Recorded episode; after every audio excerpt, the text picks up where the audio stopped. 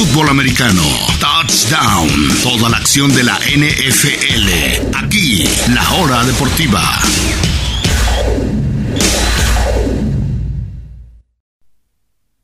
Y continuamos en la hora deportiva y vamos a dar un paso al costado de esta edición mundialista para hablar también de NFL. Ya no lo hicimos la semana pasada, no hubo tiempo simple y sencillamente porque el mundial nos toma obviamente la gran mayoría de nuestro tiempo, pero hoy hoy encontramos el tiempo para hablar de la NFL, ya que ya pasó la semana 12.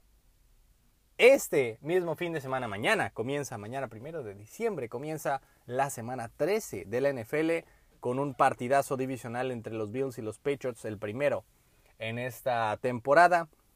Hablemos de, las conclusiones, hablemos de lo que nos dejó esta última semana que incluyó tres partidos el Día de Acción de Gracias, donde todos los partidos, todos los equipos jugaron, pese a que a algunos todavía les falta por descansar.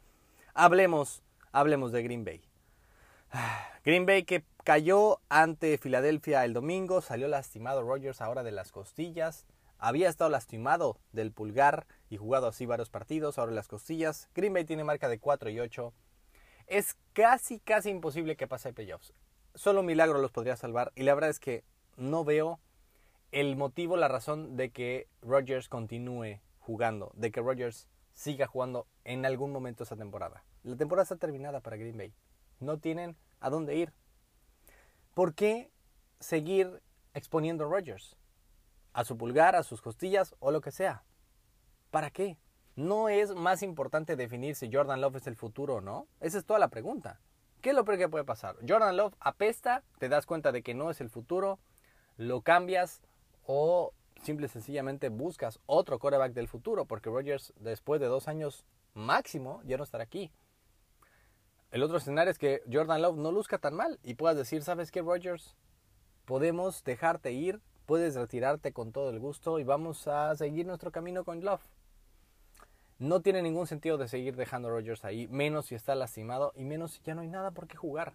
Él dice que quiere jugar ante Chicago, claro, ante Chicago sí, Rodgers es dueño, amo y dueño y señor de la ciudad de Chicago, así como lo fue Al Capone una vez, ahora es Aaron Rodgers, pero al fin y al cabo, eh, no importa, no importa si ganan ese partido, ya están eliminados, ya no hay nada por qué jugar.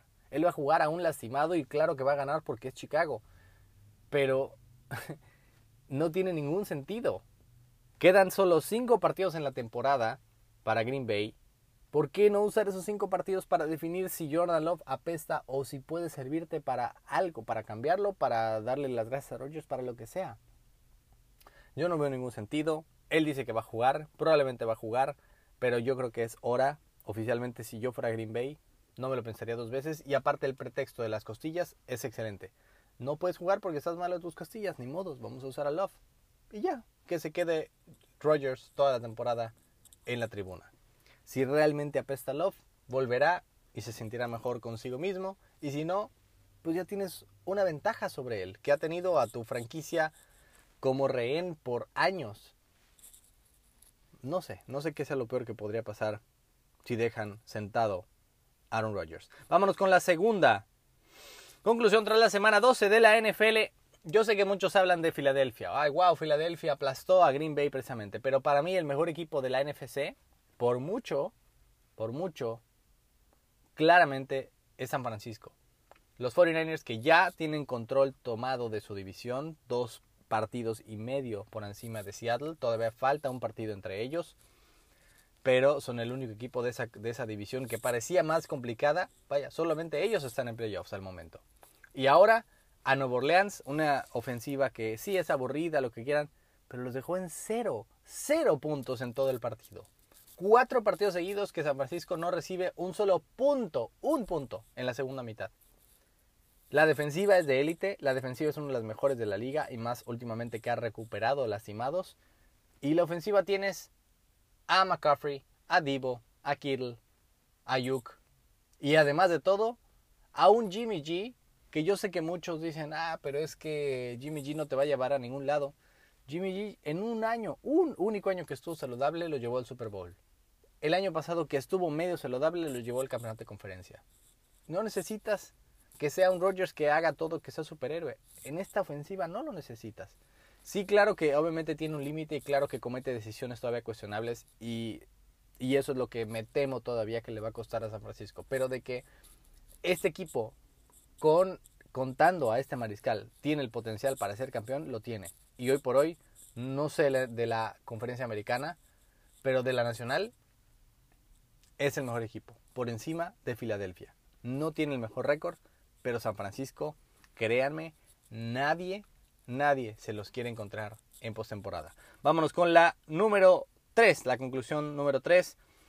Baltimore, cuarto partido que pierde en el año tras ir ganando por 10 puntos. Increíble. Increíble que todos sus partidos los haya ido ganando por 10 puntos en algún punto. Y también increíble que el 4 de ellos los haya perdido. No me lo explico. Y ahora ante los Jaguars de Jacksonville. Yo sé que Trevor Lawrence es el futuro y lo que quieran, pero es Jacksonville. Todavía necesitamos ver algo más de los Ravens. Necesitamos ver cómo cierran esos partidos. Son dominantes, pero dejan ir partidos como si fuera arena entre las manos. Es increíble. Increíble lo que pasa en Baltimore. Ya tenían el récord con tres partidos que dejaron ir con ventaja de 10 puntos y ahora el cuarto ante los Jaguars. ¿Cómo lo pueden explicar? Claro, mucho tiene que ver los pantalones de Doug Peterson que se fue por dos en esa última jugada para ganar el partido, lo cual yo siempre voy a apoyar. En un lado tienes que anotar el gol de campo, parar al otro equipo, ir a tiempo extra, ganar el volado, eh, manejar, bueno, avanzar 80 yardas, anotar un, un, touchdown o detener al otro equipo, anotar un gol de campo. La otra opción es avanzar dos yardas y ya. Y lo hizo. Jacksonville también lo hizo el mismo fin de semana, el mismo domingo, el equipo de los Chargers. Y los dos lo, lograron. Y si no lo hacen, yo lo entiendo perfectamente. Tienes dos yardas para ganar el partido, ve por ellas. Ve por ellas. Lo hizo y ganaron. Y no entiendo qué pasa con los Ravens. Que al momento siguen de líderes divisionales solamente por el récord cara a cara contra Cincinnati. Pero ya los empataron los Bengals. Y todavía tienen un último partido en Cincinnati justamente el primer domingo del 2023.